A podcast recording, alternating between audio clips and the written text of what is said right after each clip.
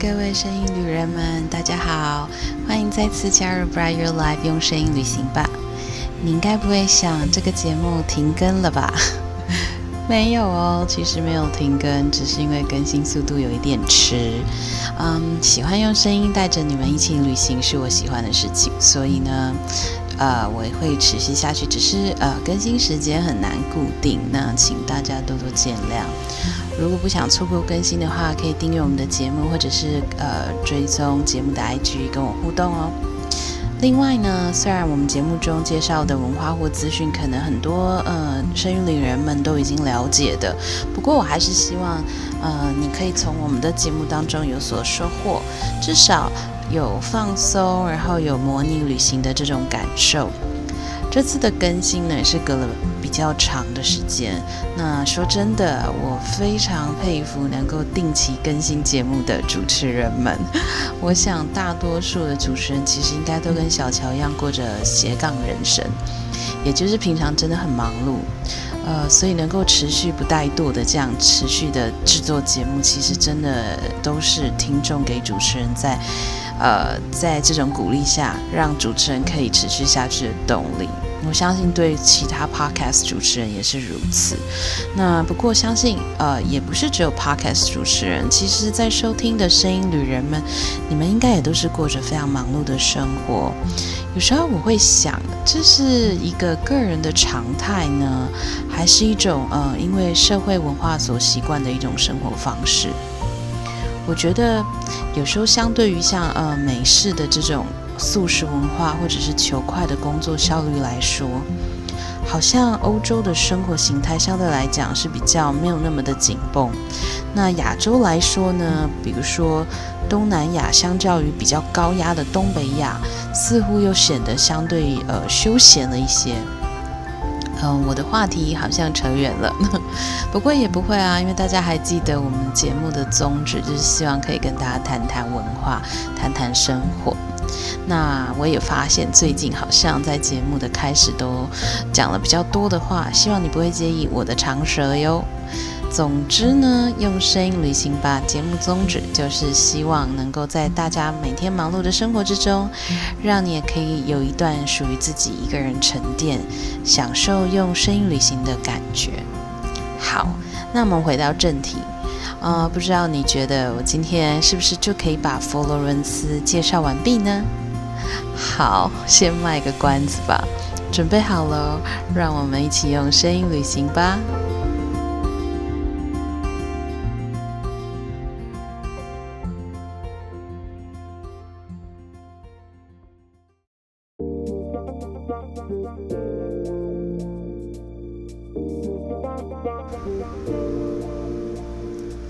今天呢，要跟大家谈谈的第一个呢是呃老桥，叫做 Ponte Vecchio。我记得初次造访佛罗伦斯的时候，在呃 Uffizi 后面靠近河岸的地方，就有看到一座上面聚集了很多人，那有一点点像市集的一个桥。那上面也有街头艺人的表演啊，有唱歌啦、弹吉他这样子。那游客的话，就是会停留欣赏。跟很多地方一样，有这样的习俗，就是在，呃，这个桥上呢有一个雕像，雕像是有栅栏围起来的。那很多的情侣呢会买锁，那就把两个人的名字写在锁的上面，然后就把他们的这个锁锁在桥上，代表着他们的爱呢会长长久久的锁在一起。那其实这个雕像是谁？他是叫做 Ben Benvenuto。Cellini 的一个锁匠、工匠，那也是呃文艺复兴时期的一个匠，呃艺术家啦。OK，工匠家这样子。那当然他就是工匠嘛，所以他会铸造锁，所以就是后来有这样的传说了，就说嗯，我们就是锁在这边的话呢，这个爱呢就可以锁得永永久久。所以呢，在这个呃雕像旁边那些栅栏上面，就可以看到密密麻麻的锁。不过呢，我想谈的其实是这座桥本身，它叫做 b o n d e v e c h i o。那呃，如果有听前几集的朋友们，应该已经记得这个 Vecchio 其实就是老的意思。那 b o n d e 呢，就是桥墩、桥的意思。所以 b o n d e v e c h i o 它就是老桥。这座桥原本呢，上面是一些肉肉肉铺，就是肉的卖肉的摊贩，然后还有染坊，就是染布料的。还有一些工厂，它是一个呃，就是他们的聚集地。但是因为刚刚我们提到这一些商业，造成了它的环境就很脏乱，那河水都会发臭，所以呢，一五九三年的时候就被呃 Medici 的费尔迪南多一世大公爵驱赶了。那后来呢，就改租给哪些人呢？改租给了一些精品工匠。那一直到今天呢，如果大家到老桥上，还可以看得到还在卖首饰珠宝的一些店铺哦。如果大家还有印象，在我们谈美第奇家族的时候，有谈到 Gossi 呃 Gosimo 一世，他在一五六年的时候呢，他下令建造了呃瓦沙里回廊 Corridoio Vasariano。就是呢，一座横跨在老桥东侧的商店楼，然后连接到美第奇家族的老王宫以及碧提宫的一座桥。那呃呃一呃，对不起，是一座走道，走道哈，大家还记得那个回廊？那呃，它因为就接到了后面的老桥。那这个桥呢，其实很特别的，还有一个地方就是说，它是唯一一个在佛罗伦斯境内，然后经历了二次。二次世界大战大战，然后唯一一个没有被炸断的桥，这样子。这个地方的景色呢，我必须很诚心的说，其实不管你是白天去，呃，白天，呃，傍晚啦，或者是晚上，不管哪一个时间呢去看，其实它都很漂亮，然后有一种很复古浪漫的情怀。呃，大家如果在网络上可以找一下照片，不管，呃，是。什么人照出来的？就是它，就是一个照出来都不会失误的一个地方。所以，像我在 IG 上有放了我自己的照片，那可能我我拍的或许没有这么好，但是其实还是看得出来，就是这个地方它就是有一种很很让人有回到不同时呃回到了过去的那种世纪的那个感觉，这样子。所以我觉得很适合。情侣啊，那或者是旅游的人可以去这里看看。那第二个想要跟大家提到的是大卫像。其实很多人可能会在一些影视作品或者是在书上啊，其实都有看过这个大卫像嘛。那应该也都会知道，它就是一个白色的雕像，然后手弯曲拿着一个石头。然后眼睛看向远方，不知道这样形容大家是不是知道？如果你刚好在电脑旁边，可以赶快就是搜寻一下大卫像。OK，那这尊大卫像呢？这个雕刻位于呢学院美术馆 Academia Gallery，Academy Gallery 这个这个里面。那其实呢，还没有见到本尊之前呢，其实就像大家知道的，我们就是网络上有看过啦，书里面有看过这个雕像嘛。然后呢，其实在这个学院美术馆的外面，也可以先看到一个复刻的缩小版。当时我就是觉得，嗯，不就这样吗？有什么特别的呢？其实就是跟图片上应该就是看到的一样喽。呃，我在 IG 上面呢也放了一尊缩小，就是他学院外放的那个缩小版。不过呢，等到实际进入了学院美术馆，然后见到本尊的时候呢，就会知道事情果然不是像我傻人想的这般。当看到本尊的时候，我的内心真的只有赞叹，然后必须再次的赞叹米开朗基罗怎么这么厉害。你们知道这个大卫像本尊的高度大概有多高吗？有十四英尺高。那么这是多高呢？差不多就是两层楼的高度。两层楼的高度这么大。嗯，Giorgio Vasari 他是这样子的形容大卫像。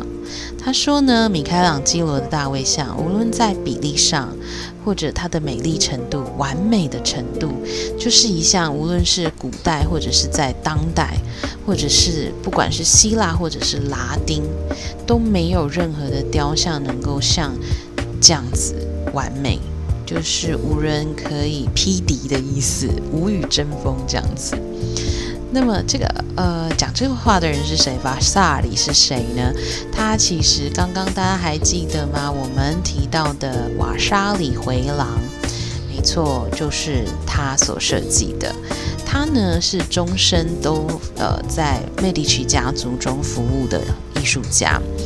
他其实除了画家的身份以外，如果大家记得，呃，刚刚我们提嘛，就是在乌菲奇这个美迪奇家族办公大楼乌菲奇现在的乌菲兹美术馆后面的那个回廊呢，也就是他修建的。那还有一个很重要、很重要的贡献哦，就是他是呃创造艺术家自传百科的第一人，所以历史上会称他为 the first art historian。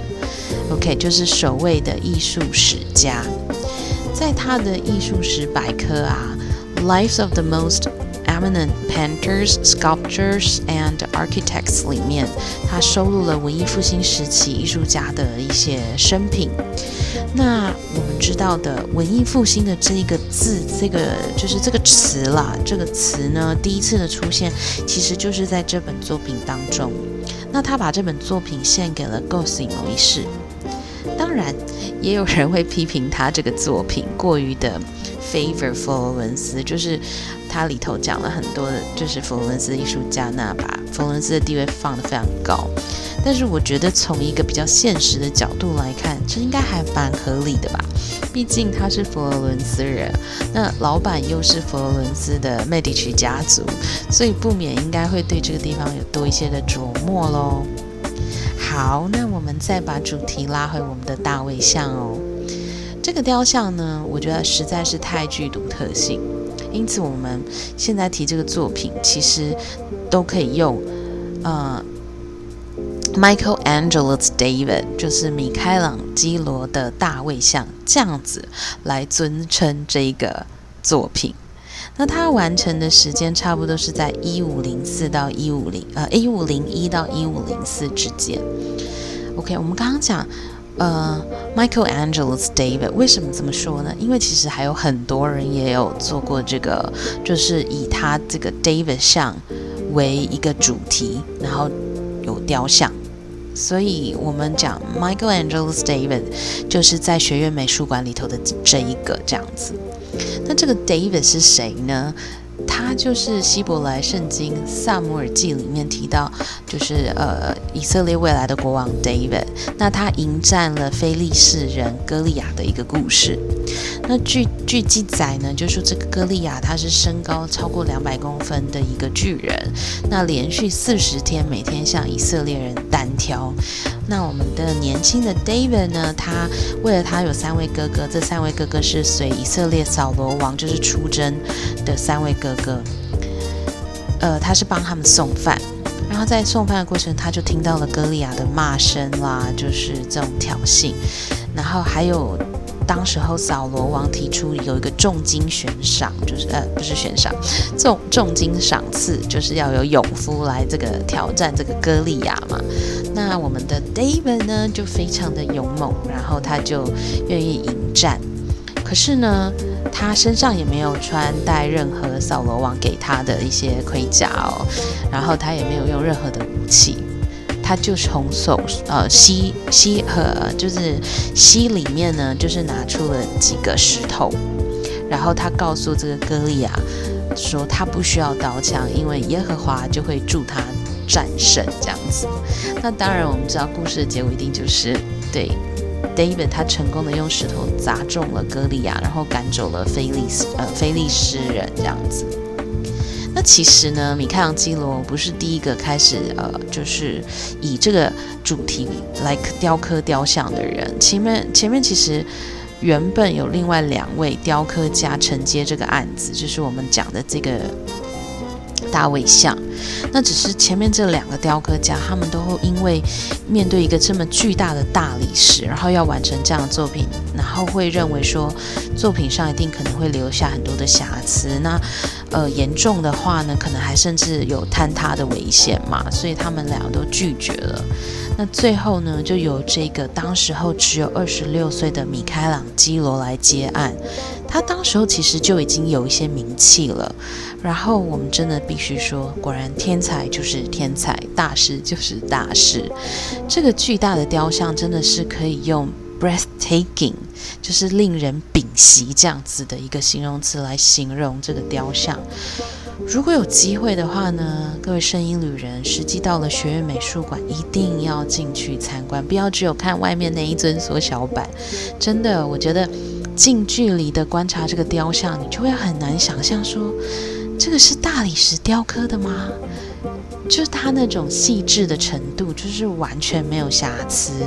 无论是它的肌肉线条，甚至是他手上的一些经络，你都可以看得到，说好厉害哦！怎么怎么有办法雕出这么就是这么完美的作品？而且这个作品的规模这么大，但它的细节却如此细腻。其实完全颠覆我原本还带着一丝丝，就是觉得说，啊，就就是个雕像吧，这样子的心态。好，那其实呢，有其他的艺术家，我们刚刚有提嘛，比如说像呃，Verrocchio、Ghiberti、Donatello，其实呢，都用这个 David 为主题去创作过一些雕刻作品。但是其他人呢，描绘的 David。他其实都是描绘，呃，就是他们的作品呈现，可能就是这个 David 在跟呃刚刚讲歌利亚战争以后，然后他把他的头踩在脚下的形态，OK。但是米开朗基罗不一样，是他的虽然也一样用 David 当做他的主题，但是他是用 David 他准备要去迎战前，带着那种很自信还有坚决态度的这样很很很英勇的这种姿态，来作为他雕刻的呈现。OK，嗯，其实呢，我原本本来是打算在我们的这一集当中就把佛罗伦斯谈完，但是因为太久没有更新，然后又为了让大家能够感受，呃，这种旅行的心情，就是能够保持我们旅行的心情，所以我就要赶快先上架，就是这集介绍的两个点。可是我们其实佛罗伦斯的漫游还没有结束哦。呃，我首先还是要先提，我发现虽然停更，但是呢。呃，可能是之前宣传的效果吧。我真的觉得有比较多人开始追踪我们的 IG，非常的谢谢大家。我也希望呢，我们的 IG 人数可以一直一直的在往上升。那感谢大家的收听，也感谢大家的追踪。我们佛罗伦斯还没有结束哦，我们下一集呢在一起旅行。下一集呢，我们要到街头走走。OK，所以让我们一起再用声音旅行吧，拜拜。